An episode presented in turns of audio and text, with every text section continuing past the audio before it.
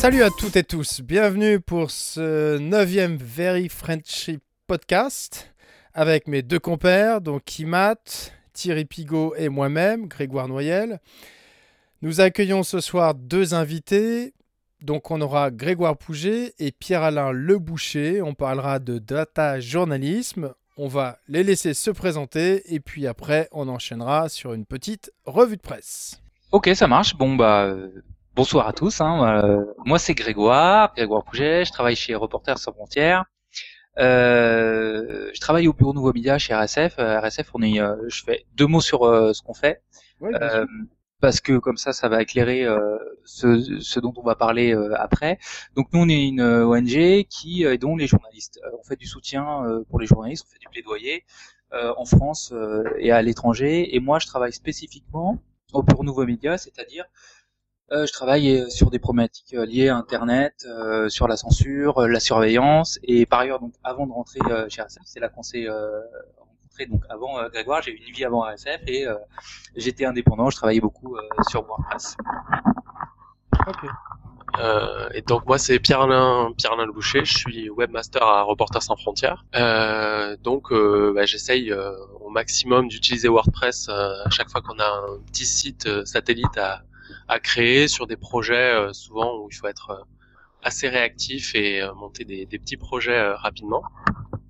Et même si le site d'RSF n'est pas sous WordPress, euh, voilà, il nous arrive souvent de, enfin le site principal en tout cas n'est pas sous WordPress, il nous arrive souvent de monter des des, sites avec WordPress et donc ça, pourrait être intéressant d'en parler. Donc là, on va, dans l'ordre, donc ce que je disais, on va faire une petite revue de presse et puis ensuite on repasse, euh, on repasse à vous. Donc le sujet de ce soir, hein, c'est le data journalisme. Donc euh, on verra par rapport à votre expérience, euh, quel type de configuration vous préconisez. Je sais que vous faites pas mal de formations vers les journalisme et puis comment vous montez vos projets. Quoi. On va parler aussi pas mal du WordCamp puisqu'on va faire une petite synthèse sur l'événement et en plus vous étiez là tous les deux, donc c'est parfait. Ouais. Pour avoir un retour des deux parties. Euh, Mathieu, tu voulais peut-être commencer? Tu l'avais, j'avais vu que sur le site, tu as laissé Tu voulais aborder ce soir? Oui. On m'entend? Oui. Ah oui. Eh oui. On ne voit pas, mais on t'entend. Voilà, ça y est. Euh, en fait, ce soir, je voudrais vous parler, euh, vous raconter, vous parler de quelque chose qui est hyper important. Il y a très peu de temps, on a eu la WordPress, euh, la version de WordPress 4.1 et il y a deux, trois, enfin il y a deux jours, on a eu la 2.2. Ok. Ouais Bravo. Donc, je voudrais vous parler deux secondes, même un peu plus si possible, euh, de la version 2.2 de BuddyPress qu'on a baptisée Spumoni. Euh, une pizzeria qui est euh, localisée dans le voisinage de Brooklyn, Qu'est-ce qu'on a dans la 2.2 La première chose qu'on va on a ajouté ce sont les member types. Alors, si je devais vous expliquer les member types sans devenir trop technique, euh, je dirais, euh, quand vous faites un article de blog, vous pouvez qualifier cet article avec une catégorie ou un tag. Eh bien, les member types, ça utilise cette technologie pour classer les membres. Donc on a commencé une API euh, qui prochainement va nous permettre de faire des choses assez intéressantes dans tout ce qui va concerner en fait le, le rangement, le classement des membres. Alors c'est pas un, un rôle, d'accord? Par contre, on peut s'en servir pour effectivement euh, mapper certaines capacités et éventuellement euh, masquer certains contenus. Mais c'est pas son rôle principal. Le rôle principal, c'est de catégoriser des membres. La deuxième chose qu'on a fait, c'est les post-type activities. Et euh, jusqu'à présent, dans on, on, pouvait générer des euh, activités lorsqu'un article de blog était posté. Et là, on a généralisé pour tout post-type. Post-type. Et surtout, ce qui est le plus intéressant euh, d'un point de vue développeur, c'est tout ce qu'on a réalisé comme, euh, amélioration sur les requêtes autour du composant activité, avec des requêtes assez complexes qui sont devenues assez simples pour ceux qui vont utiliser nos API. Voilà ce que j'avais envie de dire sur euh, BuddyPress upgradé. Euh, si vous avez des questions, posez-les-moi euh, pendant que je suis là, ou si j'ai pas le temps d'y répondre, j'y répondrai plus tard, comme j'ai annoncé dans un tweet précédent. Ok? Deux, autres choses. Moi j'ai une question. Est-ce que quand on parle de l'amélioration au niveau des requêtes, est-ce que c'est lié aussi au travail ce qu'a fait Boone sur la la 4.1 de WordPress? Ouais, ouais. En fait, euh, on, a utilisé un certain nombre d'améliorations qu'il a réalisées euh, euh, justement dans, dans, cette, dans ce domaine pour la 4.1 et donc on s'en est servi pour les activités effectivement. Oui, tout à fait. D'accord. Oui. Et non seulement pour ça, mais aussi pour les member types en fait. Oui. Voilà. Euh, d'autres questions? Bah moi j'avais une question qui est un peu liée. Euh, Vas-y. Tu as, sorti un article récemment sur euh, WPID Stream. Est-ce que tu peux nous en parler un peu? Euh... Parce que c'est un peu lié. A bon, ce que tu as amélioré et puis il y a, y a, un truc qui est en train de se mettre en place. là. C'est peut-être un scoop, mais on, on, a utilisé WPID Stream pour, pour que les gens puissent soumettre en fait les conférences. Nous, on s'en mhm. sert sur le site de Very French Trip pour organiser les meet-up. Et là, mhm. apparemment, là, WordCamp de Lyon, en fait, va, va certainement l'utiliser. Donc, on a activé un multisite. Et euh, donc, mhm. on va... donc c'est le début de quelque chose. C'est intéressant. Oui, c'est le début. Euh, c'est le début de quelque chose. Euh, il y a quand même un petit peu de travail à faire de mon côté. Ça se passe ce week-end. Hein. Non, euh, j'aurais pas malheureusement le loisir. J'ai d'autres, d'autres, euh, d'autres plugins à, regarder. Euh, en fait, euh, c'est parti d'un, d'un tweet là la semaine dernière où je dis putain, pardon. Je, je dis souvent ce mot-là, mais je suis désolé. Euh, je dis, bah, ouais. je me dis tiens, on a 1000 sites en route pour récupérer les conférences pour pour le WordCamp de Paris. Donc on a des utilisateurs qui sont déjà inscrits. Le multisite, c'est une seule, une seule table d'utilisateurs, donc on peut également simplifier la tâche à tous ceux qui sont déjà inscrits pour qu'ils mhm. puissent éventuellement, et je pense à une personne en particulier, une personne qu'on aime bien avoir dans tous nos, nos WordCamp parce qu'elle est compétente et parce que mhm. elle nous apporte énormément de choses, eh bien, elle n'aura pas besoin de se réinscrire. Il pourra mhm. directement euh, publier ses, ses, conférences sur le site de, euh, de Lyon donc effectivement, c'est euh, intéressant euh, de pouvoir en fait de pouvoir profiter à plein du, du système multisite de WordPress, qui est le principal intérêt pour nous et, et pour BuddyPress d'ailleurs, c'est d'avoir euh, la mutualisation de la, la, table des utilisateurs. Ça, c'est vraiment hyper intéressant.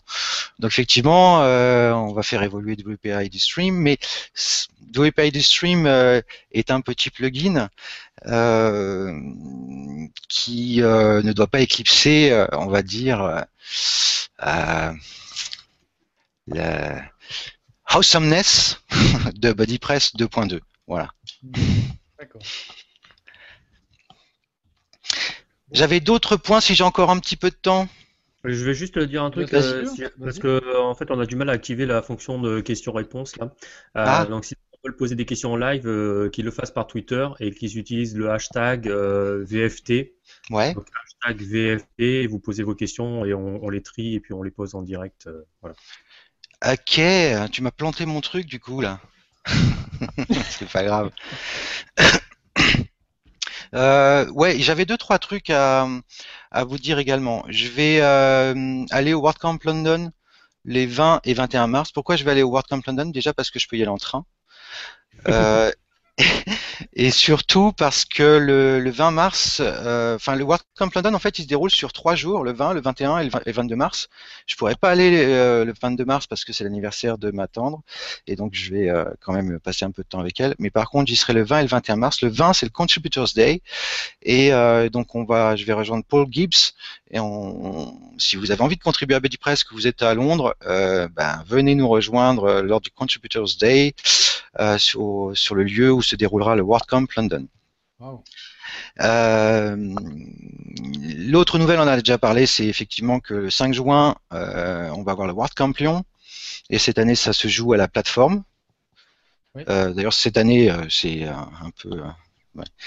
Ça se joue à la plateforme. Et parce qu'il n'a pas eu d'autres années, c'est la première, donc. Euh, mais euh, en tout cas, je souhaite à, Jonathan une, réussite, euh, la réussite pour son événement, et je vais essayer de, pouvoir y assister, si toutefois je peux pas y participer autrement. la ville qui accueillera le World Camp Europe cette année, vous avez vu, c'est c'est c'est Séville. Ouais. Moi je vais y aller, hein. j'y vais. Eh ben oui, mais tu vois, là, faut peut-être l'avion pour ça. Ça me pose un petit problème. Mais bon. Euh, juste si, on peut rappeler les dates euh, pour le World Camp Lyon, euh, c'est le, World Camp Lyon, pardon, c'est le 5 juin, oui. Voilà, 5 juin. le 6 de mémoire, il y a aussi l'association WPMX à Biarritz qui fait un événement aussi sur WordPress. Super. Et le World Camp Europe, c'est le 26, 28 juin. Voilà. 26 au 28 juin. Oui, donc il y a l'avion. Mais bon, euh, si Rémi, euh, apparemment, qui a des super pouvoirs, est en mesure de, m'y emmener dans l'avion, euh, j'irai. Tu sais que normalement, Ichun sera avec moi et donc à l'acupunctrice, ça marche bien aussi. Ouais, ben là, je vais tout essayer de toute façon. Hein. J'essaierai tout. Voilà ce que je voulais dire. Bon, t'avais des choses à ajouter, Thierry? Euh, pour ces événements-là, non. Euh, enfin, pour ce qui concerne WordPress, euh, non. Je crois qu'il y a la Kiwi Party là, de Alza Création qui doit tomber aussi dans ces périodes-là. Mhm. C'est vrai que juin, c'est assez chargé au niveau événement, apparemment. Ouais. mais bon, en tout cas, WordCamp Lyon, bah, c'est une bonne nouvelle. Hein. Je leur souhaite bonne chance. Et puis, s'il ne faut pas qu'ils hésitent à demander. des conseils à Thierry Non, pas qu'à moi, hein, à tous ceux.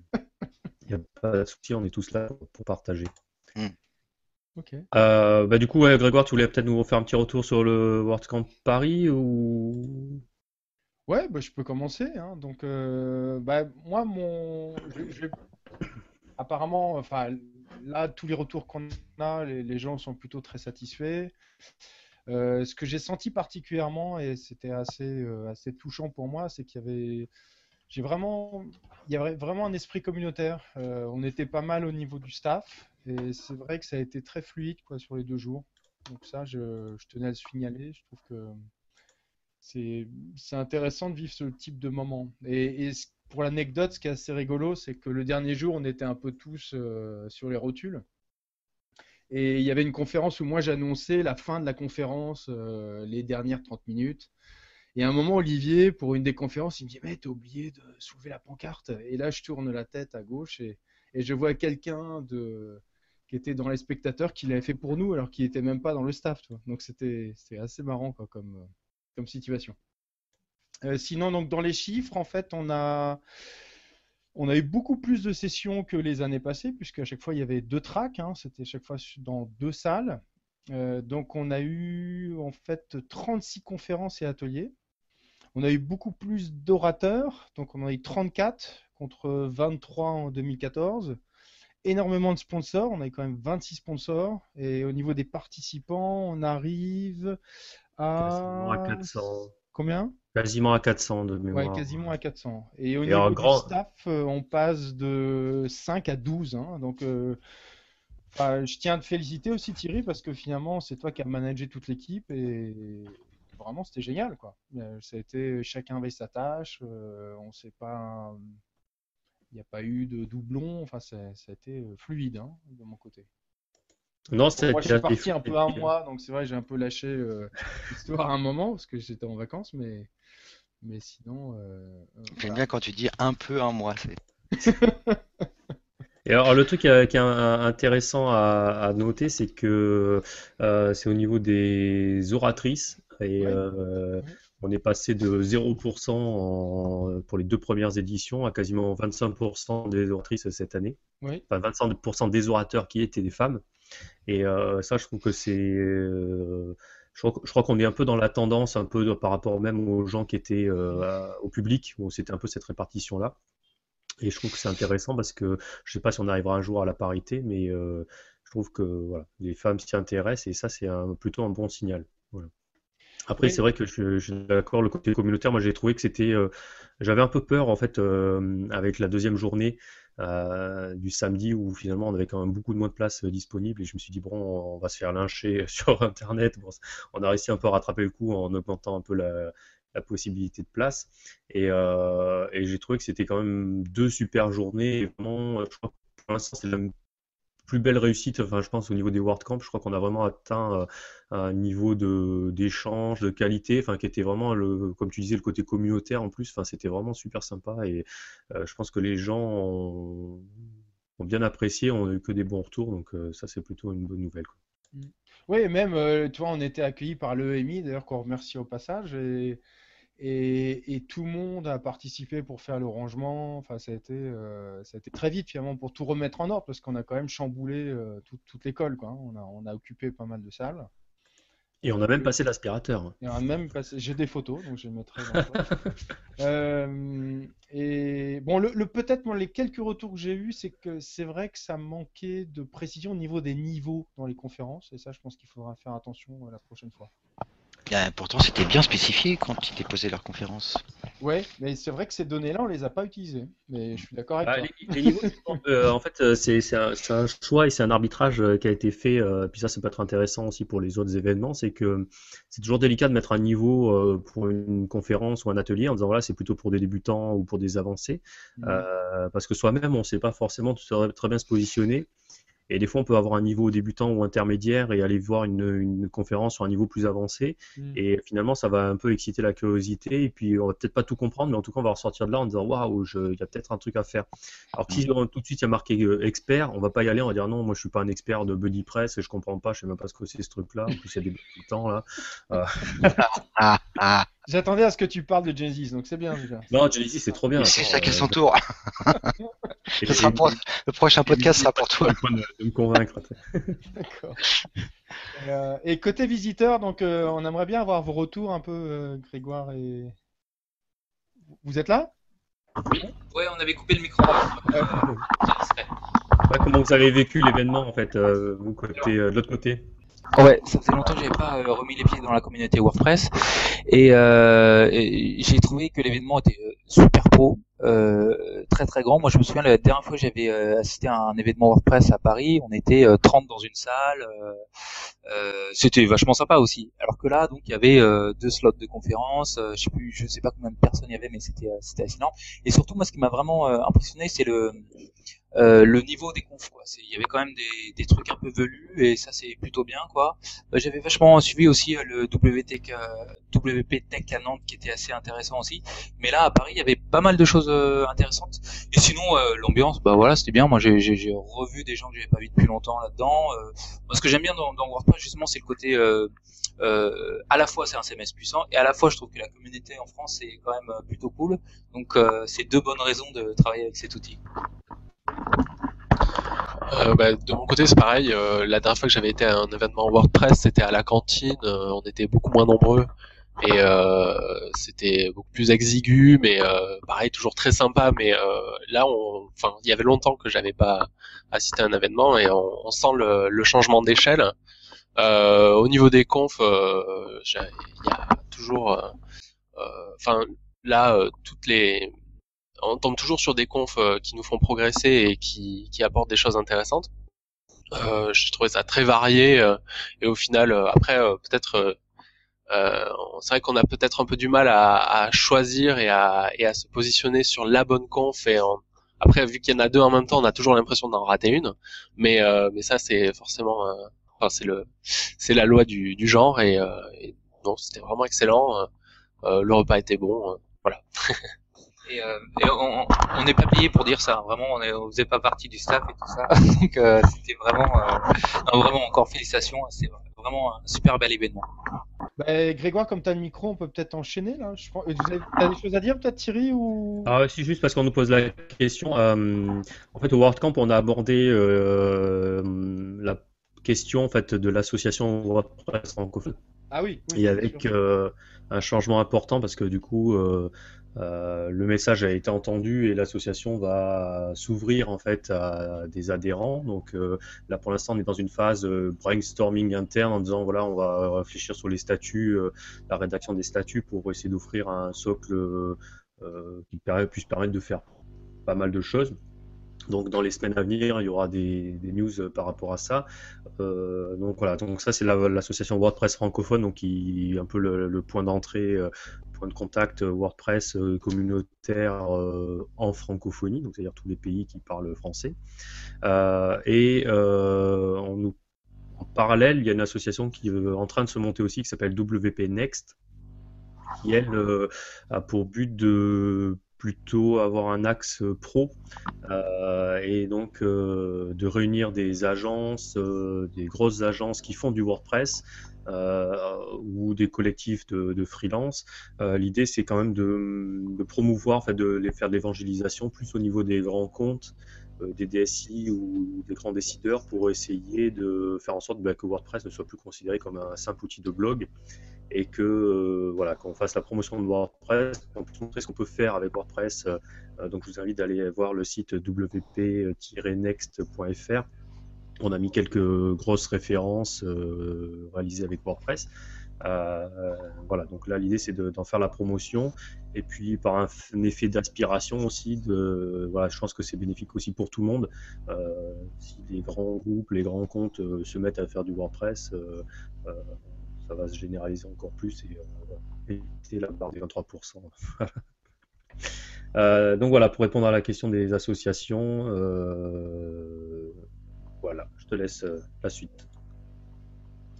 Bon, ben on... je te repasse le micro. Donc, Grégoire, est-ce qu'on va peut-être commencer? Vous pouvez peut-être présenter déjà un peu Reporters sans frontières pour ceux qui connaîtraient moins, euh, le rôle de, l'association et puis ce que vous faites en fait au sein de, cette association.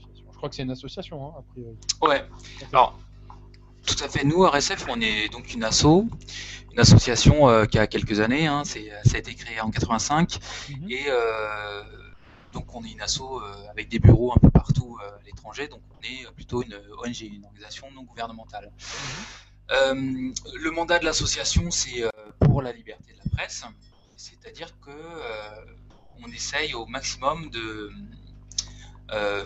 d'aider les journalistes, les médias dans le monde. Et ça, on, fait ça euh, de plusieurs manières. Donc RSF est connu, euh, la marque RSF, euh, l'association RSF est connue parce qu'on fait beaucoup de plaidoyer, beaucoup de communication. Donc ce qu'on fait à longueur d'année, c'est que on est à Paris, on est déjà, on est entre 25 et 30. on a des bureaux à Washington, on a un bureau à Tunis et on travaille avec 150 correspondants dans le monde des correspondants qui sont un peu comme des journalistes euh, pigistes euh, qui nous renseignent sur la situation euh, locale. Donc ce qu'on fait à longueur d'année, premièrement, c'est du monitoring. C'est-à-dire que avec notre réseau de correspondants, on, remonte des informations, ils nous remontent des informations sur tel journaliste agressé, sur tel média fermé, sur telle loi qui passe dans tel pays qui est qui est liberticide ou qui, qui, qui pourrait faire en sorte que il y a un problème sur le journalisme d'investigation, ce genre de choses. Et euh, donc tout ça, déjà, on enregistre. Euh, ensuite, quand on apprend qu'il y a un journaliste ou un média fermé, on essaye de, faire quelque chose, d'intervenir, et ça, ça prend la forme soit euh, d'une lettre ouverte, soit d'un communiqué de presse, soit d'une lettre fermée. Des fois, on se rend sur place aussi. Ça peut être aussi une campagne de communication. et en fait, on a également des grands événements toute l'année. On a euh, bah, le prochain gros événement, et c'est un des, des, choses les plus connues de Reporters sans frontières, c'est le classement mondial de la liberté de la presse. C'est-à-dire qu'on sort un classement, et sur les 180 euh, pays euh, qui sont dans le classement, on dit bah, celui-là c'est le premier, celui-là c'est le deuxième, celui-là il a pris 3 places, il a perdu 10 places, etc. Donc ça c'est un des gros événements. Euh, il me semble qu'on est mal placé en France, non? Euh, J'avais eu comme ça euh, des, échos, justement, qu'il y a eu un petit scandale où, au niveau de enfin, quand ils ont affiché comme ça ces résultats, la France était très mal placée. C'est vrai? Ouais, en effet, on avait perdu, enfin, la France avait perdu des, places. Là, on est, je crois qu'on est 35e, enfin, sur 2000 sur l'année passée et pourquoi on a été dégradé? Enfin, parce qu'en fait, juste pour dire deux mots sur comment on fait le classement, on fait pas comme ça, on sort pas du chapeau. Hein. On, envoie des informations, on envoie des, questionnaires à des journalistes sur le terrain, à des gens qui travaillent ou dans les métiers, ou qui sont journalistes ou qui travaillent dans les métiers d'information. On regarde aussi les lois qui existent dans les pays. Et euh, on a euh, quelqu'un qui, euh, qui, fait des stats chez nous et qui, qui essaye de, d'objectiver tout ça et de sortir un classement le plus objectif possible. Évidemment, c'est jamais objectif parce que, enfin, c'est pas que c'est pas objectif, mais les, les gens sont jamais contents parce qu'on est plus 1, plus 10, pourquoi moi je prends 5, etc. Donc ça, c'est quelque chose qu'on essaie vraiment d'argumenter. Et la France avait perdu des places, pourquoi? À cause de la loi sur le, la protection du secret des sources. Euh, qui est une loi qui est euh, en France qui est, qui est, pas très bien, qui, qui va passer là, elle va être, elle va être, euh, elle va être justement reproposée à l'Assemblée nationale et on n'avait pas une très très bonne loi là-dessus et surtout et surtout surtout sur le blocage de sites, le blocage de sites administratifs en France. C'était quelque chose qui n'était pas possible jusqu'à ce qui est donc l'OPSI 2 et notamment Adopi, mais blocage pour des histoires de droits d'auteur et euh, bah, le problème, c'est que ça, ça fait partie, c'est un des critères qu'on prend en compte dans le classement, dans la liberté d'information, dans euh, comment est-ce que l'information peut se diffuser sur Internet. Et le fait que dans un pays, euh, un gouvernement ait la possibilité de bloquer de manière administrative, c'est-à-dire sans intervention d'un juge, sans qu'un juge soit là pour équilibrer la décision, dans un pays, quand on bloquer un site Internet, même si c'est pas nécessairement pour des raisons de censure d'opinion, euh, même si c'est pour des raisons de droit d'auteur, bah de toute façon, même si c'est pour des raisons de droit d'auteur, c'est toujours instrumentalisé, instrumentalisé, à un moment donné. C'est une des raisons pour laquelle la France avait perdu, euh, avait perdu quelques places. Il y a aussi la structure et la concentration des médias, la structure capitalistique. Ouais, mais euh, qu'est-ce qu'il y, a, qu'est-ce qu'il y a à voir l'OPSI avec les droits d'auteur? C'est ça que je comprends pas bien là. Non, alors euh, euh, les, droits d'auteur c'était Adopi. L'OPSI c'était. Euh, on va pas couper la... Enfin, je veux dire, on va pas se servir de la loi l'OPSI pour des problématiques de droits d'auteur, je pense. Non, ça, non. Ça, ça, interviendrait plus, à mon avis, dans je suspecte mon voisin d'être un terroriste et voilà, c'est plus ça. les droits d'auteur c'est plus pour des euh, problématiques qui sont euh, euh, importantes, je pense, dans la. Ah, attends, En, fait, c'était deux éléments qui avaient fait baisser la note de la France. D'accord. L'OPSI et Adopi, mais bien. On n'a pas voulu dire que que la LOPSI concernait les droits d'auteur. Ok. Parce que j'ai compris ça à un moment donné quand. Voilà, ouais. Non mais c'est l'OPSI ça avait euh, intégré quelque chose qui est euh, la notion de notice and takedown, c'est-à-dire que euh, quand euh, tu es un internaute et que tu vois quelque chose qui te semble suspect sur internet, je sais pas, du contenu qui te semble ne pas respecter les lois, eh bien en France, depuis euh, justement euh, l'OPSI, il y a ce qu'on appelle la judiciarisation des intermédiaires techniques, c'est-à-dire que on fait peser de plus en plus de responsabilités sur les épaules des hébergeurs. Donc euh, en France, aujourd'hui, la loi, c'est notice and take down, c'est-à-dire que si tu vois un contenu, tu, tu, peux notifier l'hébergeur et l'hébergeur euh, s'il est notifié, la responsabilité de garder le contenu en ligne ou de ne pas le garder en ligne. évidemment, quand tu es hébergeur, euh, ton métier, euh, ben, voilà, tu as un business, donc tu préfères en général ne pas avoir de problème, et donc dès que tu es notifié, souvent beaucoup d'hébergeurs préfèrent enlever le contenu en question. Mais c'est vrai que ces, lois-là, c'est compliqué parce qu'effectivement, on est entre la liberté d'expression et l'intérêt, on va dire, je sais pas comment je pourrais, on pourrait qualifier cet intérêt-là, mais l'intérêt de, de, tout le monde d'ailleurs peut-être. Euh, donc, faut faire attention quand on utilise ces lois, à mon avis. Euh, et c'est bien qu'effectivement, donc vous, votre rôle, c'est aussi d'alerter sur ce, sur, on va dire, euh, ce pourrait être euh, une surutilisation de, de la loi LOPSI en particulier. Alors maintenant, la, la loi LOPSI, malheureusement, c'est plus trop euh, notre préoccupation au sens où euh, euh, ce qui est passé en France, c'est la loi de programmation militaire qui est notre. et là, je sais pas si vous avez suivi ça. Bon là, c'est, j'ai peut-être rentré un petit peu. Ouais. ouais bah donc la loi de programmation militaire et aussi la loi sur tout récemment là, on est en, c'était plus dans l'actu sur l'apologie la loi contre l'apologie du terrorisme. Uh-huh. dans ces deux lois, il y a des, il y a des choses qui concernent Internet, notamment dans la, dans la loi contre l'apologie du terrorisme. Et bah, il y a une instance administrative qui a l'autorisation de dire ah ce site-là fait l'apologie du terrorisme, donc on va le bloquer, sans intervention d'un juge, avec un contrôle a posteriori par des gens et on ne sait pas encore, les décrets sont pas passés. D'accord. Un peu... Alors nous, notre rôle, c'est tu vois, c'est d'être euh, chien de garde, de dire attention, là il y en a, là il y a un danger. Ok. Euh, et donc c'est ce qu'on fait, c'est aussi euh, une des raisons, c'est ce genre de critères qu'on intègre dans le classement mondial de la liberté de la presse, que ce soit pour la France ou pour d'autres pays. D'accord, très bien. Bravo. Et ouais, donc pour continuer, on a aussi d'autres d'autres grosses d'autres gros événements. donc il y a la journée mondiale de la liberté de la presse le 3 mai. Alors en général, ce qu'on fait, c'est qu'on on va manifester devant des ambassades euh, en France, tu vois, on va devant l'ambassade chinoise ou l'ambassade iranienne selon l'actualité, selon ce qu'on a, selon notre arbitrage, selon ce qu'on considérait comme étant le plus efficace en termes de vraiment euh, communication plaidoyer. Et euh, alors juste petite anecdote, hein, moi ça fait 4 ans et demi que je travaille chez RSF.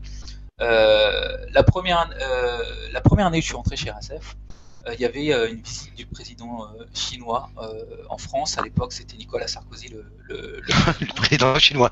le président français, et donc le président chinois était en, France. Et ça faisait pas une semaine que je travaillais chez RSF. J'étais allé avec mes, mes, mes collègues, on m'a dit tiens, viens, on va organiser une manifestation. C'était évidemment une manifestation pas autorisée, parce que quand tu as un cortège officiel comme ça, tu, tu ne peux pas, évidemment, tu peux pas être trop trop proche. Et on avait sorti des parapluies à l'époque et on, toujours on défendait un, un, intellectuel chinois qui s'appelle Liu Xiaobo qui avait appelé pour plus de, euh, de, de, de, démocratie. Je plus de démocratie dans le système euh, politique chinois. Et à peine on a ouvert les, les parapluies avec euh, le gros insigne Liu Xiaobo, libéré Liu Xiaobo, que euh, on s'est fait tomber dessus par bah, les services de renseignement qui font très bien leur travail en France et, et les policiers qui étaient dans le coin. Et moi, j'ai après une semaine de RSF, j'ai passé toute l'après-midi au poste avec. avec ah sympa. Maintenant, c'est une habitude, je sais comment ça se passe, mais voilà, c'est un peu le Ouais, donc je disais, on a d'autres événements. On a, euh, voilà, le, 12 mars, on fait quelque chose euh, sur la, c'est la journée mondiale contre la censure en ligne.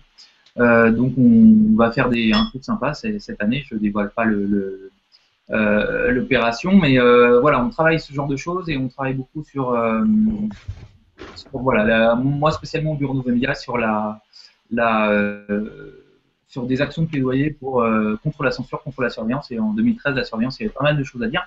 Et on utilise pas mal aussi d'outils de, de, mobilisation en ligne, type euh, par exemple euh, qui repose sur WordPress en prose. Allez, vas-y, explique-nous un peu ce que tu fais avec WordPress du coup, parce qu'on est un peu euh, curieux.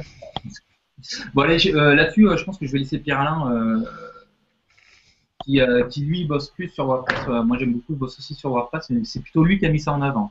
Bon, allez. du coup, nous, ce qu'on fait sur WordPress, c'est généralement des sites événementiels qui peuvent euh, subvenir, enfin qui peuvent être des trucs réguliers comme euh, ce qu'a dit Grégoire, les, nos grands événements euh, annuels, ou des sites qu'on doit monter en trois jours parce que il faut se mobiliser pour, par exemple, des journalistes qui seraient pris en otage dans tel ou tel pays, et il y a un comité de soutien qui se monte. Et, là, on a besoin d'être ultra réactif, d'avoir une présence en ligne pour centraliser les soutiens et, euh, pouvoir communiquer euh, officiellement sur ces événements. Euh, donc là où c'est sur ces projets-là où pour moi WordPress montre toute sa puissance, c'est que sur des projets évidemment qui peuvent pas être bien ficelés ou qui peuvent pas avoir un cahier des charges défini et qui pourtant peuvent nous demander quand même des choses assez techniques.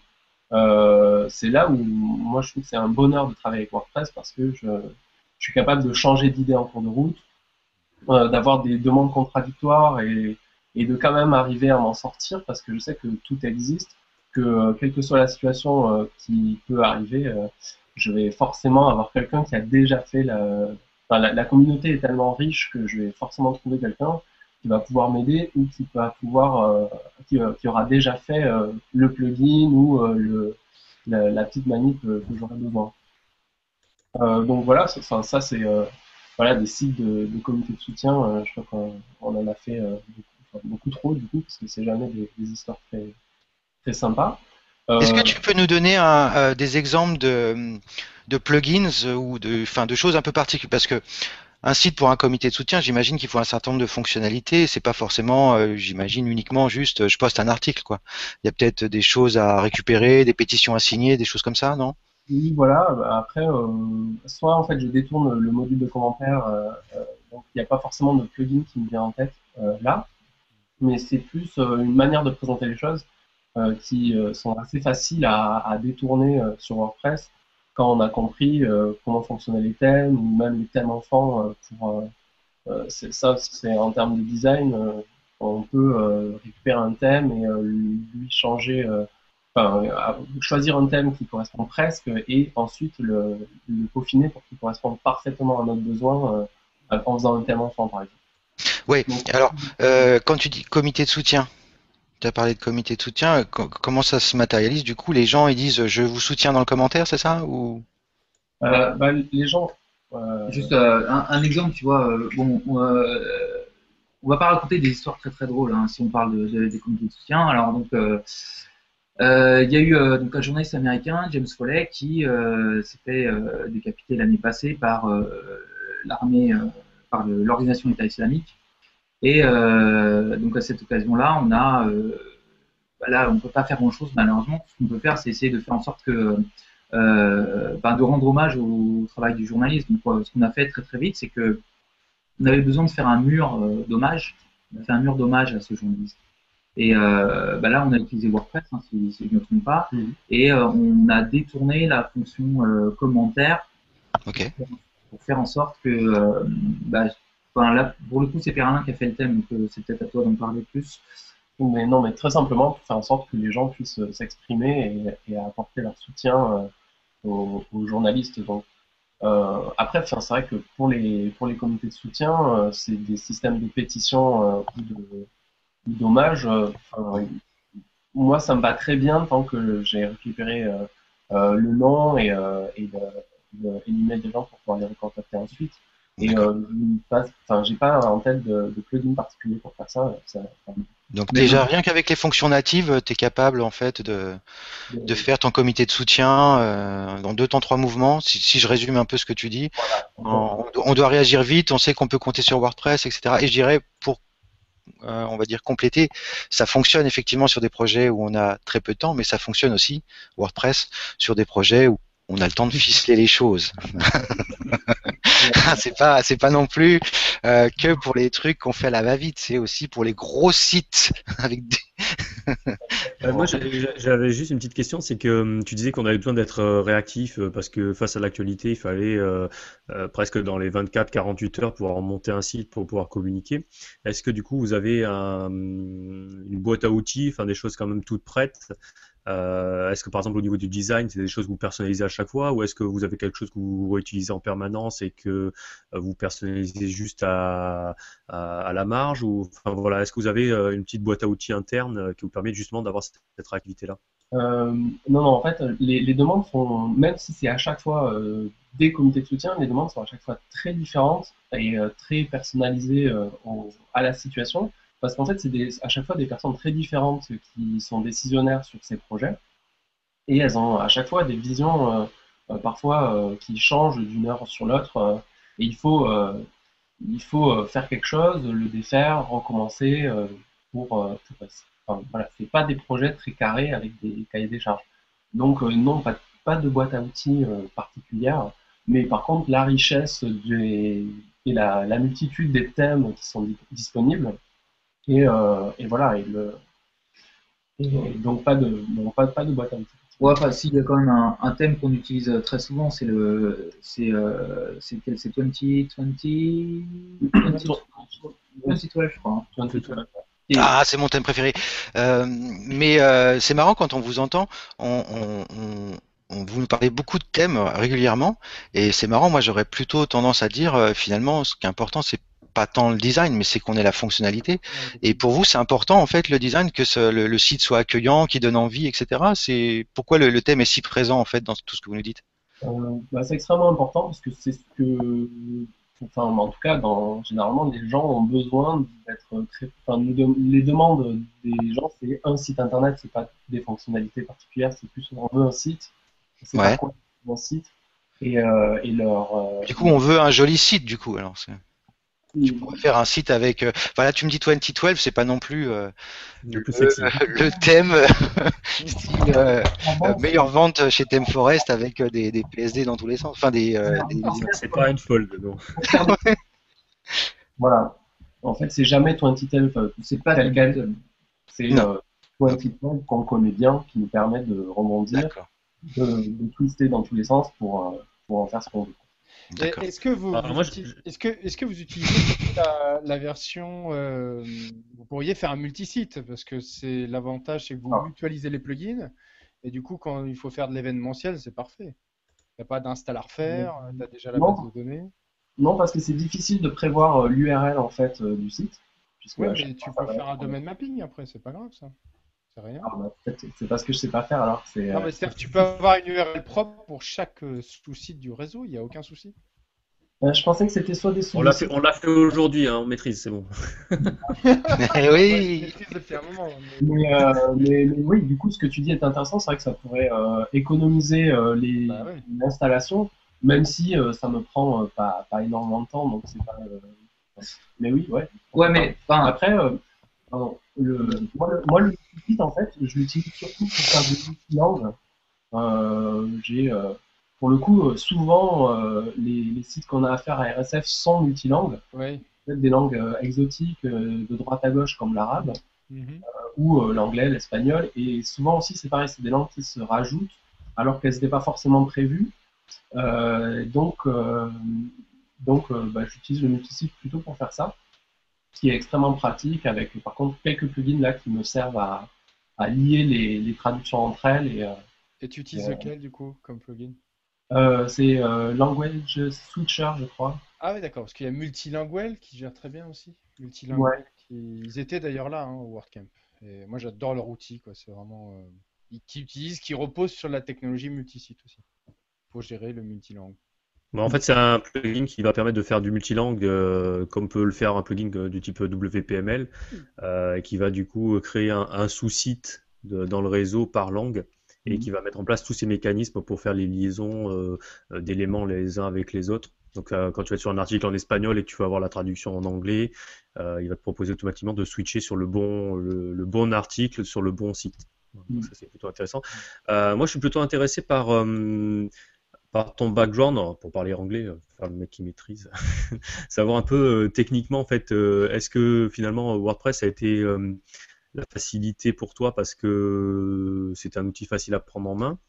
Ou est-ce que, enfin, quel est ton, ton rapport avec l'informatique et avec le, le, webmastering, le développement, le design, euh, savoir un peu comment tu, te, as évolué, si, si tu as été formé à la base pour ça ou pas? Oui, en fait, j'ai été formé par euh, Myriam Faulkner euh, en licence, euh, donc qui était présente dans la communauté WordPress, je ne sais pas si elle y est toujours, pas trop nouvelle. Mais euh, oui, j'ai quelqu'un qui m'a initié à WordPress et qui, nous a montré beaucoup de choses. Euh, ensuite, j'ai été indépendant pendant 4 ans. Euh, à la base, j'étais graphiste, mais euh, finalement, euh, ma formation et, ma pratique en indépendant, j'ai fait énormément de web. Et donc, voilà, enfin, j'ai, pratiquement fait que du WordPress. Je m'étais intéressé au début à un autre CMS qui s'appelle CMS Made Simple. Euh, mais que j'ai abandonné parce que, parce que WordPress euh, répondait beaucoup mieux.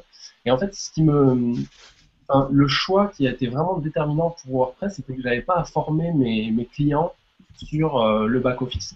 Euh, je trouvais ça très bien de ne pas avoir à expliquer des heures aux gens euh, comment fonctionnait le back-office, comment rajouter du contenu ou le modifier, parce que ça, ça me, ça, ça m'ennuyait d'expliquer tout le temps les mêmes choses.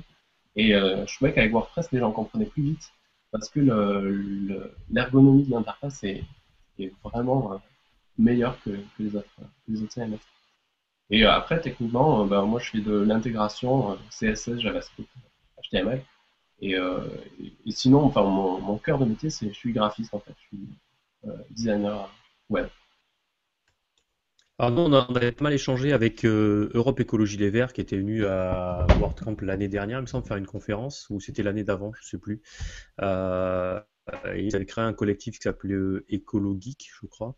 Euh, et donc du coup, j'ai une question. Est-ce que hum, vous êtes amené à collaborer avec d'autres structures pour faire des échanges un peu technologiques ou des échanges de, procédés, ou est-ce que finalement vous êtes plutôt en circuit fermé Est-ce que vous avez des échanges avec d'autres associations, d'autres organismes? Euh, alors, sur la, sur la publication de contenu, euh, pas tellement, c'est pas notre. Euh, on n'a pas d'échange là-dessus. par contre, on parle beaucoup avec des, partenaires ou d'autres associations. quand on parle technique, c'est plutôt des, des choses qui ont trait à au fonctionnement même d'Internet, à savoir comment imaginer débloquer des sites dans un pays, comment chiffrer telle ou telle communication, euh, mais par contre, euh, en termes de publication pure de contenu, euh, on n'a pas trop d'échanges. parfois, on, fait des choses en interne, des fois on bosse avec des prestats, mais on n'échange pas trop avec des associations sur le meilleur outil pour faire telle ou telle chose. C'est peut-être quelque chose, peut-être une piste qu'on devrait creuser en effet. Et je, pensais à une utilisation du coup euh, qui pourrait être intéressante pour vous quand il y a des problèmes de communication. Il pourrait y avoir des, systèmes d'intranet en fait à partir d'un WordPress qui alors, avec BodyPress. J'ai oublié de, spécifier quelque chose. On a, on a un, network euh, interne. D'accord. Euh, oui, en fait, ça c'est le truc que j'aurais dû, j'aurais peut-être dû commencer par ça. On a des sections à l'étranger, une section allemande, une section euh, suédoise, espagnole, etc. Et on a un BodyPress euh, qui nous sert effectivement à, à, bah, partager euh, des infos, les publications du jour, etc. D'accord. Oui, parce qu'il y a une gestion des groupes qui peut être assez poussée, avec des rôles aussi. qui, voilà, ça, nous permet de centraliser les prises de position pour bah, coordonner quand sur tel, tel sujet on doit tous parler de la même voix. Euh, ça nous permet de publier à un endroit commun euh, et, euh, et, en parler ensemble voilà, sur, sur un réseau privé.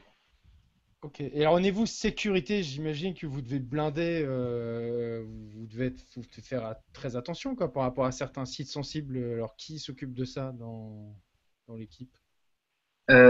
Bah Alors ouais, là c'est un peu plus, un peu plus ma partie. Oui.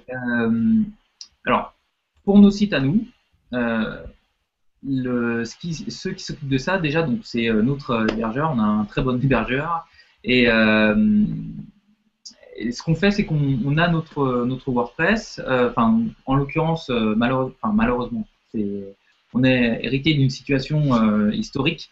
le site principal n'est pas sur WordPress, il est sur Spip.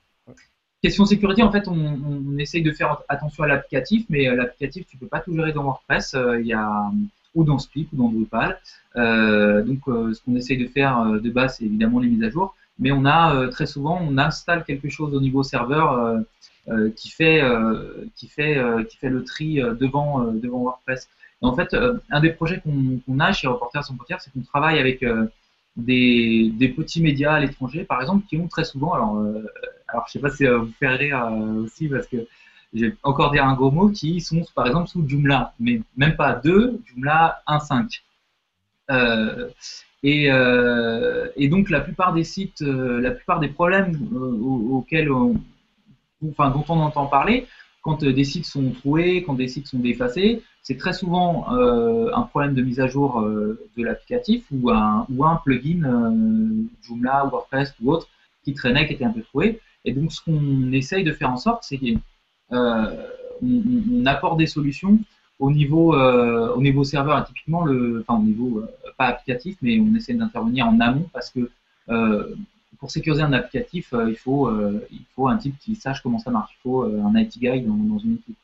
et malheureusement, les, petits médias, souvent, ils n'ont pas, pas une équipe assez, assez grande et, pléthorique, et donc il n'y a pas ces compétences-là. C'est le rédac qui fait un peu tout. Donc forcément, les sites, à bout d'un moment, sont un peu troués. Donc, ce qu'on essaye euh, de faire, c'est qu'on apporte une solution en amont. Et typiquement, c'est mettre un, CDN, un Content Delivery Network, euh, devant devant le, site qui rajoute une petite barrière de sécurité. Donc on travaille avec différents outils, avec différents prestats, et notamment un prestataire qui a un système de, même pas liste blanche, liste noire, mais un système intelligent qui apprend le comportement légitime des requêtes euh, et dès qu'il identifie un comportement illégitime, il bloque. Et ça, c'est euh, un des moyens. Cool, ça. Ouais, ça s'appelle. Euh, bon, je sais pas si je fais de la pub pour eux, mais bon, c'est des gens avec qui on bosse, avec qui ça se passe bien. Et c'est un truc qui s'appelle Cerber Host, et euh, ça, c'est le nom de leur applicatif qui repose sur Nginx. Et c'est une boîte qui s'appelle NBS qui fait de l'hébergement. D'ailleurs, qui héberge Charlie Hebdo, qui héberge et euh, pour héberger Charlie Hebdo, il faut avoir un peu de, un peu de ressources. Euh, j'imagine. J'ai discuté avec un des sponsors du, du WordCamp, O2 Switch, en fait, qui, qui, nous héberge aussi sur VF French Trip. Euh, eux, ils utilisent la même techno. C'est-à-dire que quand il y a des attaques DOS, ils le basculent en fait sur Nginx qui, qui sait très bien gérer la surcharge. Et sinon, pour l'installation de base, ils l'ont laissé sur Apache. Et c'est vrai que c'est une bonne techno, quoi, de pouvoir comme ça switcher entre ce qu'il identifie comme une connexion normale et ce qui serait une attaque de type euh, DOS. Exactement. Mm. Tu veux dire que c'est l'origine du nom Auto-Switch? Oh yes euh, ouais. Moi je croyais que c'était l'origine du nom, c'était changement d'oxygène. changement d'air. Ouais, changement d'air, tu vois. Eau de switch. Mm. Tu changes d'air. Et alors moi j'ai un peu travaillé dans des groupes de presse vous utilisez du coup aussi WordPress pour euh, gérer votre contenu. Est-ce que euh, il y a des choses qui vous conviennent, des choses qui ne conviennent pas? Est-ce que quelles sont vos habitudes de travail? Est-ce qu'il y a des petites astuces éventuellement que vous avez ou des automatismes bah, C'est plutôt bien fait, non? Non, non, mais c'est, je pense que c'est le, oui, c'est le, travail collaboratif, euh, être capable de, de mettre le contenu euh, avant que le site soit parfaitement euh, fini, avoir un flux de copies qui, qui, fonctionne avec les relectures, etc. non, non, c'est, alors souvent on n'a pas de système de workflow extrêmement élaboré, on n'a pas euh, bam je publie, bam c'est le c'est le SR qui regarde, ensuite euh, je valide et c'est non c'est un peu plus on est on n'est pas une équipe de, de, de, 50 rédacteurs donc on n'a pas besoin de ce, ce genre de choses. Euh, donc on, on on n'utilise pas euh, ce genre d'outils. Enfin, c'est pas en fonction native, mais il y a un milliard de plugins qui peuvent permettre euh, de faire ce genre de choses. Mais ça, juste avec les statuts en fait natifs de, WordPress en attente de relecture, brouillon et. Euh, ça, ça suffit largement. Bah, de toute façon, en plus, en général. Le, versionning aussi. il, y a, énormément de choses en natif qui sont finalement très bien. Et voilà. Alors le, le versionning, justement, il y, a, pas mal de personnes des fois qui ne savent pas trop l'utiliser ou qui comprennent pas trop euh, l'utilité, vous justement vous l'utilisez comment? Ça, euh, très peu parce que notre site principal où on gère le plus de contenu, bah, c'est pas, il n'y a, pas de versionning parce que c'est pas WordPress justement. et, euh, et, sinon, c'est moi en gros qui l'utilise quand les gens font des erreurs et qu'il faut rétablir les versions précédentes. Mais ça, ça va pas beaucoup plus loin. Et au niveau de, et au niveau des médias, parce qu'on est souvent quand même amené euh, énormément de médias, euh, photos, des, infographies, des photos, des, dessins ou autres. Euh, est-ce que vous avez une gestion particulière au niveau des médias Parce que ne serait-ce que juste pour faire des backups des sites, ça, on arrive à des sites qui sont assez gros. comment vous gérez cette partie-là? Hmm. alors, juste pour donner enfin, c'est pas des questions à laquelle on a forcément des réponses parce que euh, c'est jamais des questions qu'on s'est posées. C'est-à-dire que c'est tellement euh, natif et intuitif que euh, euh ça, c'est pas des questions auxquelles on est amené à répondre. Juste une petite anecdote. Euh, la première fois qu'on a introduit WordPress chez RSF, les gens étaient habitués à, à travailler sur Swift et euh, donc, quand quelqu'un arrive, euh, on fait une petite formation, on explique, alors ça, c'est pour mettre une image, ça tu fais ci, ça tu fais ça, machin, machin. Et euh, bah, au cours de la semaine ou les deux, trois semaines qui suivent, les gens reviennent nécessairement poser une question, une deuxième question. Et peut-être au bout de trois semaines, un mois, bah, voilà, ça roule tout seul pour quelqu'un qui rédige des articles. je me souviens très bien la première fois que, je crois que c'était Pierre-Alain qui montrait à, un collègue comment utiliser WordPress. le type a été tellement, tellement surpris de la simplicité d'utilisation de, l'outil que voilà. Et il a dit non, c'est bon, il n'y a pas de problème. et c'était Johan, c'était pour un, site sur, je crois que c'était le 12 mars. Et donc en fait, on a, c'est pas quelque chose auquel on est confronté. La, on passe d'un outil qui est peu intuitif à quelque chose qui est extrêmement intuitif. Donc la gestion des médias, tout ça, c'est quelque chose qui est vraiment, avec les fonctions natives, on s'en sort euh, largement. Et surtout, il y a, c'est le, degré d'adoption d'une équipe éditoriale avec WordPress, c'est toujours euh, extrêmement épatant. En fait, on pourriez, vous pourriez même imaginer une simplification un peu plus extrême du back-office. quoi. Ça pourrait être comme ça un plugin maison, euh, justement pour permettre à, dans des situations d'urgence, que l'administrateur ait beaucoup moins à se poser de questions. Je pense notamment à une conversation qu'on a eue avec Thierry sur le, concept de Happy Table, où là, ils ont revu tout le back-office WordPress, il n'y a plus de gestion des menus, euh, c'est juste des pages et des sous-pages, et ça génère automatiquement le menu. Tu vois, ça pourrait être ce type de back-office, quoi, où justement, en, 10 minutes, en fait, la personne, elle a compris le, fonctionnement du site. Mmh. Ça, ça pourrait être un plugin à développer. En, fait, là, généralement, ce que je fais, c'est euh, je, donne des droits limités euh, aux, personnes qui interviennent et donc le, back-office se, simplifie de lui-même parce que mm. les gens ont moins de possibilités. Et par exemple, effectivement, euh, les, gens ne sont pas confrontés à la création de menus ou quoi. on peut toujours simplifier, mais c'est vrai que les rôles, les rôles d'utilisateurs, c'est vrai que ça, c'est quelque chose que j'utilise beaucoup entre les auteurs, éditeurs, etc. Et encore une fois, les fonctions natives me suffisent. Alors, tu, tu, utilises un plugin notamment pour ça, pour euh, affiner un peu tes rôles ou tu prends les rôles de base? Le monsieur te dit que les fonctions natives lui suffisent.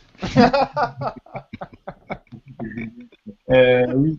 Euh, je pense par contre un truc qui, qui, apporterait vraiment quelque chose quand, euh, pour des sites où il y aurait une, une, une, mise en page plus poussée avec une volonté de mieux hiérarchiser l'information, typiquement un site de médias, effectivement les page builders. Euh, donc il y avait une, une conférence très intéressante là-dessus euh, pour WordPress.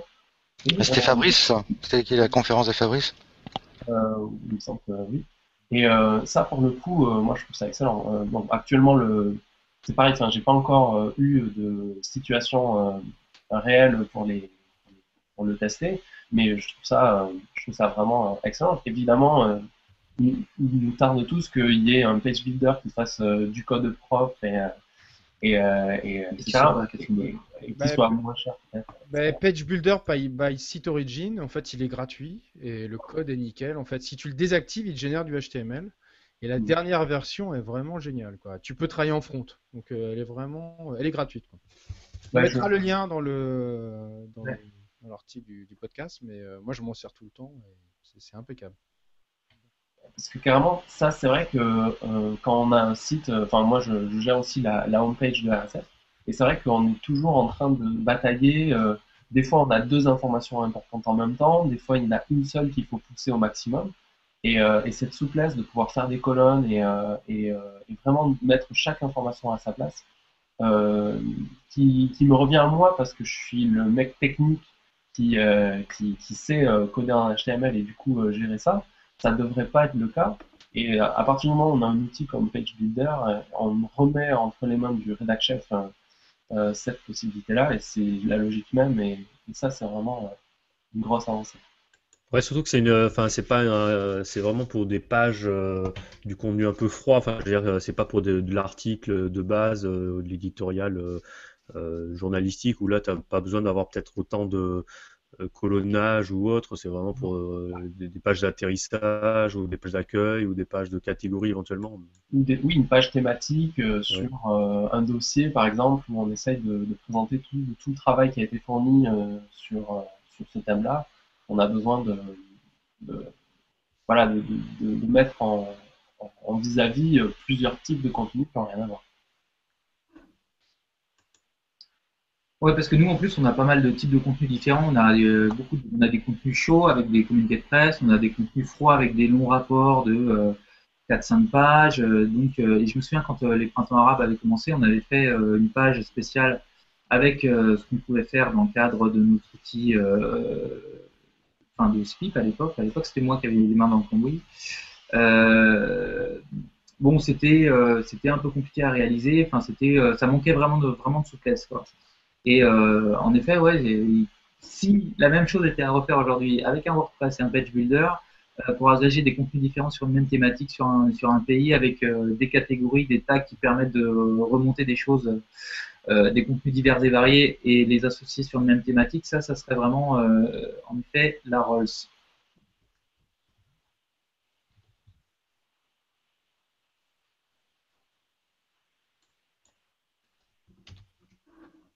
Allô Allô Ouais, je ne pas.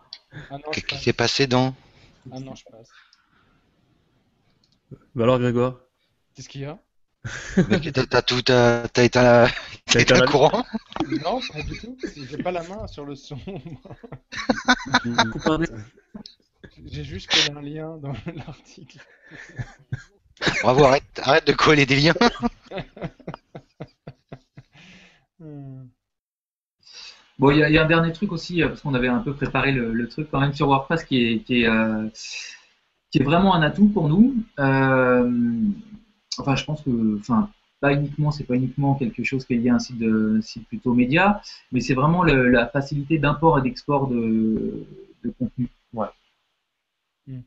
ça, ça, ça m'a sauvé la vie plusieurs fois, notamment une fois où je devais mettre en ligne 100 portraits de 100 personnalités, 100 héros de l'information en deux jours, il fallait euh, mettre en ligne euh, ben, voilà, 100, articles d'un coup. Euh, l'export XML m'a sauvé la vie, c'est évident parce que voilà, cette souplesse pour, pour, ben, pour, formater le contenu et, et l'injecter en une fois quand on a des délais intenables comme ça, c'était pas possible de le faire à la main.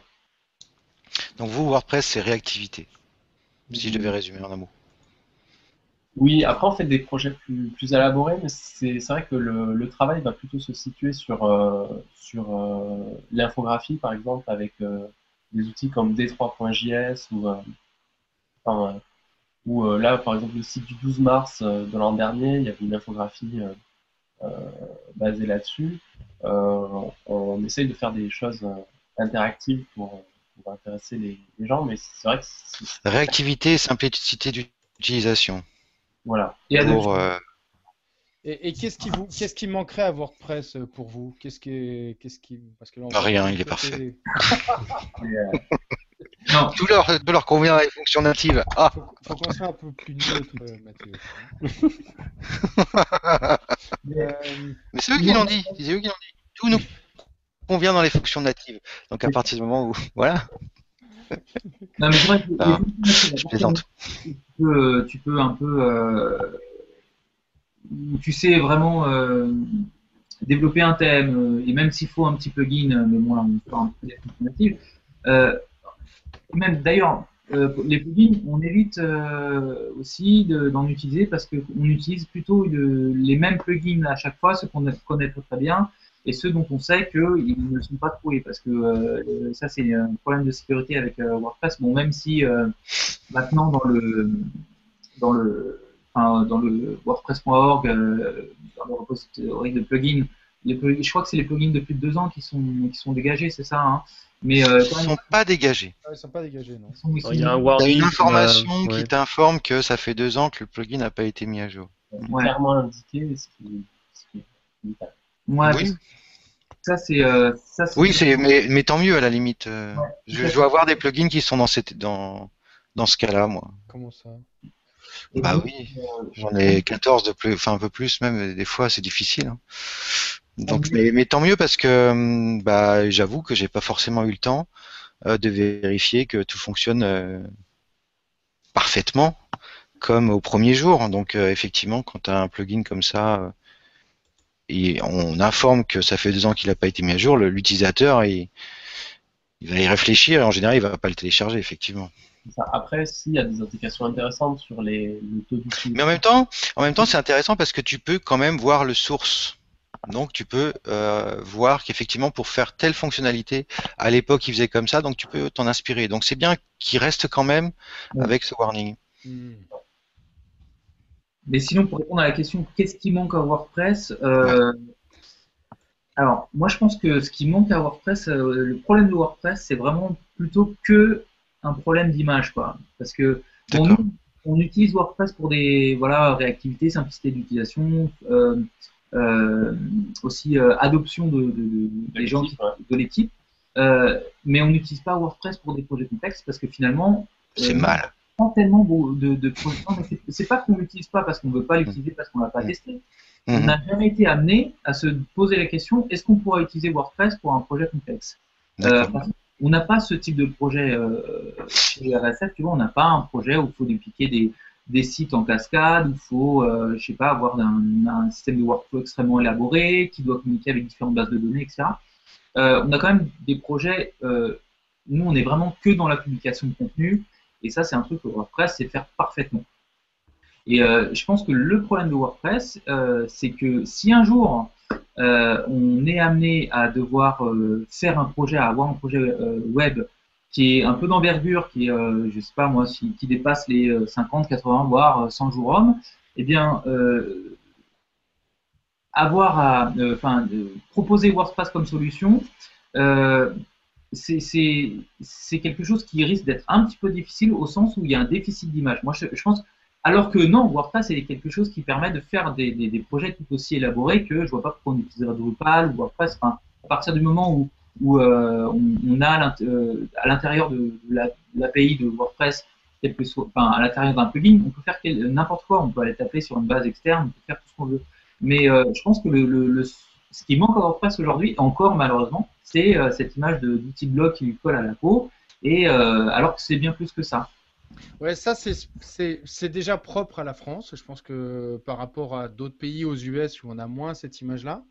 Euh, et l'autre point qui est important, c'est que Matt, il a toujours voulu mettre en avant le côté blogging, justement, que ce soit dans une installation de base, un outil parfait pour installer un site en 5 minutes. Et je pense que ça, ça a toujours été une volonté très forte chez lui.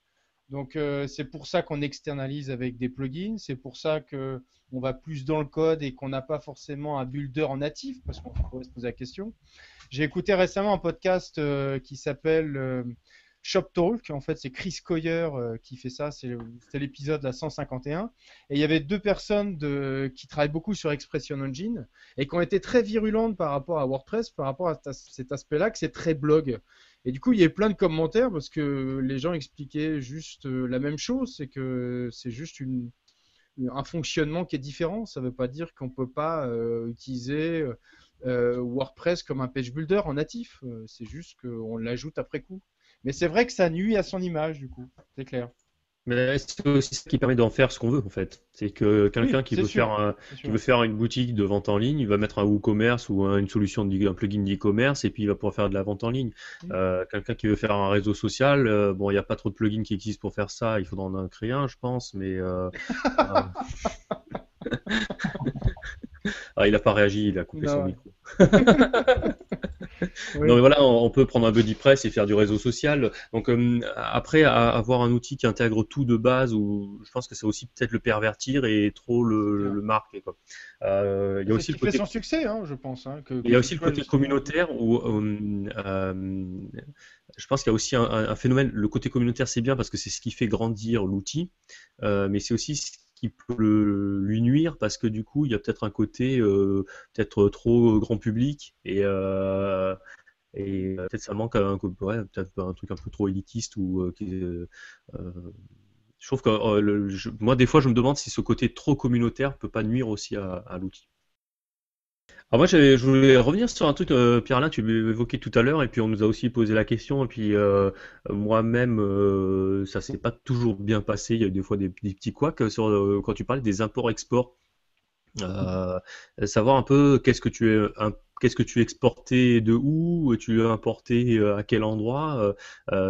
tu peux décrire cette, ce petit workflow un peu. quel site, quel format, quelle destination, quelle source. Alors en fait, euh, je parle d'un projet très précis, c'était 100 euh, héros, euh, c'est 100 heroes.rsf.org, où en fait il y avait 100 textes, 100 portraits de 100 personnes différentes avec une image à chaque fois. et donc c'était du Word ou du, Google Drive donc voilà, des, contributions un petit peu disparates qu'il fallait réunir. Et, et pour ça, du coup, le, bah, la solution qui m'a permis de, faire ça très rapidement, c'était d'utiliser l'import-export de WordPress en XML et donc de mettre une balise titre en face de, les balises euh, qu'il faut euh, pour le contenu et pour, le, pour les titres et pour les images. Et, euh, et, de donner ça à WordPress en une fois et tout était, tout était en ligne en une fois. D'accord, donc du coup tu as recréé un fichier XML euh, à différentes sources, tu l'as reformaté au format de ce que tu as en WordPress à manger et puis tu lui as donné à consommer ce fichier-là. Voilà, J'avais demandé à tout le monde de respecter une, de faire une, une petite un petit balisage pour les titres, etc. Pour moi savoir où faire les rechercher remplacer pour rajouter les balises, les balises XML qui, fallait, enfin, qui allaient bien. Et, euh, et euh, C'était pas. Euh... Mais après, sinon, euh, pour parler de l'export-export, justement, je m'étais intéressé à, à, comment migrer euh, le site d'RSF sur, sur WordPress. quand même, donc faut faire une grosse refonte et voilà. Et j'avais trouvé un petit plugin qui qui s'appelait, je crois, Speak to WordPress. ça fonctionnait pas mal. Et euh, où, qui fonctionnait en fait en. Il fallait renseigner le, les identifiants de la base de données. Base de données, ouais. Et, euh, et de, il y avait une petite moulinette qui, qui du coup republiait chaque, euh, chaque article un par un proprement avec les bonnes dates, les bons noms etc. Euh, qui marchait très bien. Et donc euh, j'ai une version de, du site RSF en WordPress sur, mais bon, évidemment, elle n'est jamais arrivée en production. En local. elle est en local, quoi. Mais euh, et l'autre aspect vraiment super de ce plugin, c'était que qu'il faisait aussi les, les redirections euh, pour euh, les, les, règles de redirection pour pas perdre le référencement, qui convertissait donc les, les, les URL SPI en URL WordPress pour, pour que les gens, enfin pour que la migration se fasse sans peur. Et voilà, ben, j'espère qu'un jour j'aurai à utiliser ce plugin en vrai pour euh, il, permet aussi, euh, alors ça, des fois, s'il y a quelques couacs, mais euh, parce que WordPress, euh, Spip a un formatage de texte qui lui est assez spécifique mm. euh, pour tout ce qui est euh, les graisses, italique, liste à puce ou autre, euh, qui est pas du markdown, c'est un truc Spip. ouais, ouais, et puis même pour les images, il y a une façon de gérer les images qui est un peu particulière. et donc ouais, des fois ça se passe bien et des fois il faut mettre quand même les mains dans le code. ça, ça se passe pas toujours. Il y, a des, ah, du déchet. Hein. J'avais eu de la chance alors parce que j'étais quand même, en tout cas, ça avait vachement bien marché. Et je me suis dit, mais en fait, c'est possible. non, mais par contre, c'est vachement intéressant ce que tu disais tout à l'heure parce qu'on a eu des discussions euh, hier ou aujourd'hui là sur euh, un groupe euh, Facebook là autour de WordPress ou enfin sur l'import de, contenu. C'est vrai que des fois on a tendance à dire allez, on va faire un bout de code qui va aller chercher dans la base de données et qui va faire des insert post, enfin utiliser des fonctions de WordPress pour créer des articles. Euh, créer des catégories, attacher des images, enfin voilà, faire tous ces traitements-là. Euh, et des fois, on peut dire, bah ouais, finalement, il suffit juste de formater un fichier XML et mettre les bonnes balises au bon endroit, et puis, euh, et puis ça peut le faire à quelqu'un qui touche une, en macro Excel, éventuellement, il peut se démerder à, faire ça, ou voire même faire un public postage avec des données dans du Excel et puis dans Word, et puis Word cracherait le fichier XML, et puis finalement, ça, ça pourrait marcher aussi. Donc, c'est intéressant parce que voilà, on n'est pas obligé de faire du PHP, on peut utiliser un autre moyen. J'avais fait ça avec Sublime Text, la, la fonction il met plusieurs curseurs euh, dans le fichier. Et, donc, euh, c'était assez bourrin comme technique, mais ça fonctionnait très bien. Bah, euh, il y a Julio qui nous indique en fait dans... sur Twitter que quand un plugin est trop vieux, il est plus listé dans la recherche. Mais si on a l'URL direct, en fait, il est... on peut le retrouver. Mais il l'enlève de la recherche. Mm. Voilà.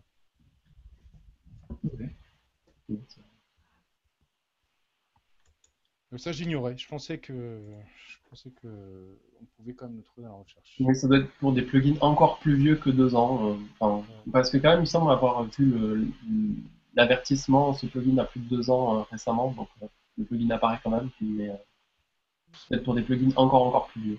Mhm. Il faut que tu faut que tu atteignes directement l'URL, je pense. C'est ça qu'il voulait expliquer, Julio, c'est que si tu fais la recherche, il va pas sortir dans la recherche, si tu utilises la, recherche de plugin. Par contre, si tu connais l'URL du plugin, tu vas arriver dessus, effectivement. Oui, c'est ça. D'accord. Donc, ouais. Donc, du coup, par une recherche Google, euh, le plugin peut revenir. Alors, peut-être effectivement par une recherche Google, mais euh, si tu utilises la, recherche WordPress, je, pense que c'est ce que voulait dire Julio. Ouais, je me pose la question, donc comment je vais pu tomber sur un plugin euh, s'il n'apparaissait pas? Mais ok, ça doit être. Bon, enfin, on va dire la plupart des, utilisateurs. Des utilisateurs bah attends, de toute façon, je vais faire un test, on va vite savoir. tu vas tester sur tes plugins. Ouais. Bon, euh... Thierry, Est-ce qu'il y a des questions? Moi, je pense qu'on a, on a, fait, on a bien fait le tour. Je ne sais pas s'il y a des choses que vous voulez voir aborder. Euh... Apparemment, il faut qu'on change de, de hashtag, hein, parce que. Ouais, bon, c'est bien, il y a des filles à poil des fois. ce que je vois, c'est. Euh, Ouh là là. D'accord. Je viens de tester, effectivement. Euh, tu je viens de chercher un de mes plugins euh, dont je sais que. Et que tu passes par. Si tu fais... il, apparaît dans la recherche. Un plugin found. Alors, dans la recherche au niveau des plugins. Si je, je, je reteste quand même. Ah non, d'accord. Tiens, c'est intéressant. C'est intéressant parce que si tu arrives, tu sais, sur la, page d'accueil des plugins, tu as 35 euh, 918 plugins, euh, plus de 800 000 downloads. Tu tapes le nom du plugin dans le champ de recherche qui est juste là. Euh, là, tu veux dire sur le repo.org. Hein? Ouais, ouais, ouais. Et là, ah bah, il, me le, il me le sort. C'est non. Alors que juste avant, il me l'a pas sorti. Ah, on nous écoute. Et eh ouais, il me le sort, c'est bizarre. Ouais, ça doit être le cache.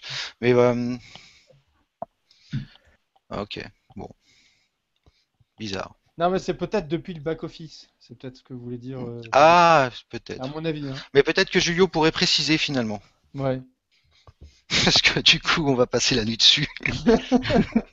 Alors, moi, ce que je retiens quand même de, cet échange de ce soir, c'est que finalement, des fois, ça sert à rien de réinventer la roue ou inventer des trucs. Euh, on peut se démerder avec des fonctions de base et euh, la plupart du temps, ça peut suffire. Et euh, Julio le montrait un peu avec deux photos en disant voilà, pas mm. besoin de faire un truc avec plein de fonctions un couteau suisse qui ferait cure-dent et compagnie.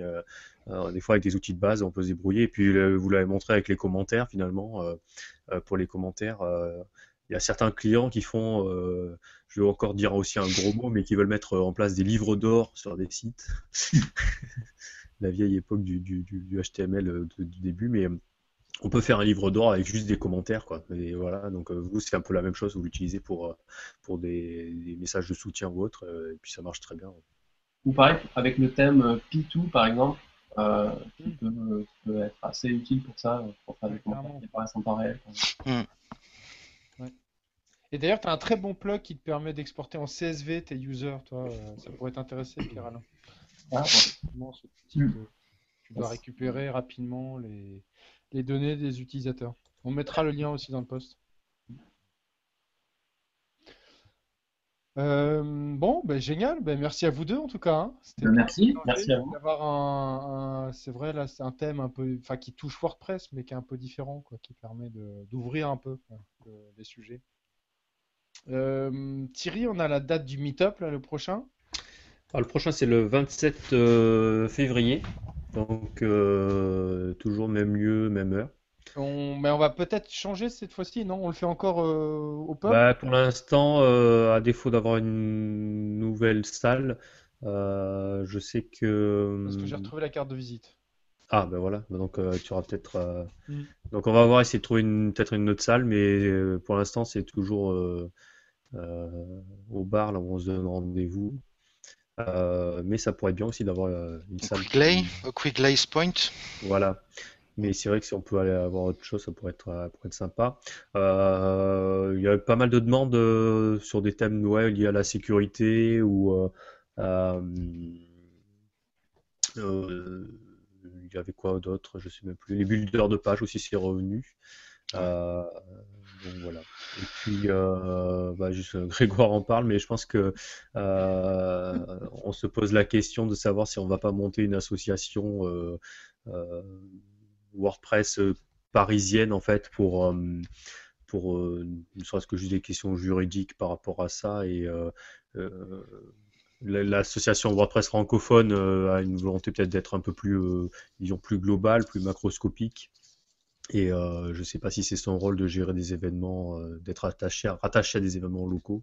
Mmh Donc là, on est en réflexion de savoir euh, est-ce qu'il faut avoir une association euh, locale ou pas. Donc ça sera peut-être aussi un sujet qu'on abordera euh, à l'occasion du meet-up. Mmh Et puis on parlera de Buddy Press, bien sûr. Ouais, parce qu'on voudrait justement pour la gestion de l'association. Non, parce que oui, je pense que ça peut être un, plugin intéressant pour, pour certaines. Justement par rapport à la problématique des associations, ça peut être intéressant. Ah oui, oui, oui, oui, certainement. Certainement. bon allez, Mathieu, t'es motivé là, je te sens. Allez, c'est toi le, mot de la fin? Le mot de la fin, BuddyPress 2.2. c'est le plugin qu'il vous faut pour apporter de l'amour dans vos sites WordPress. Voilà.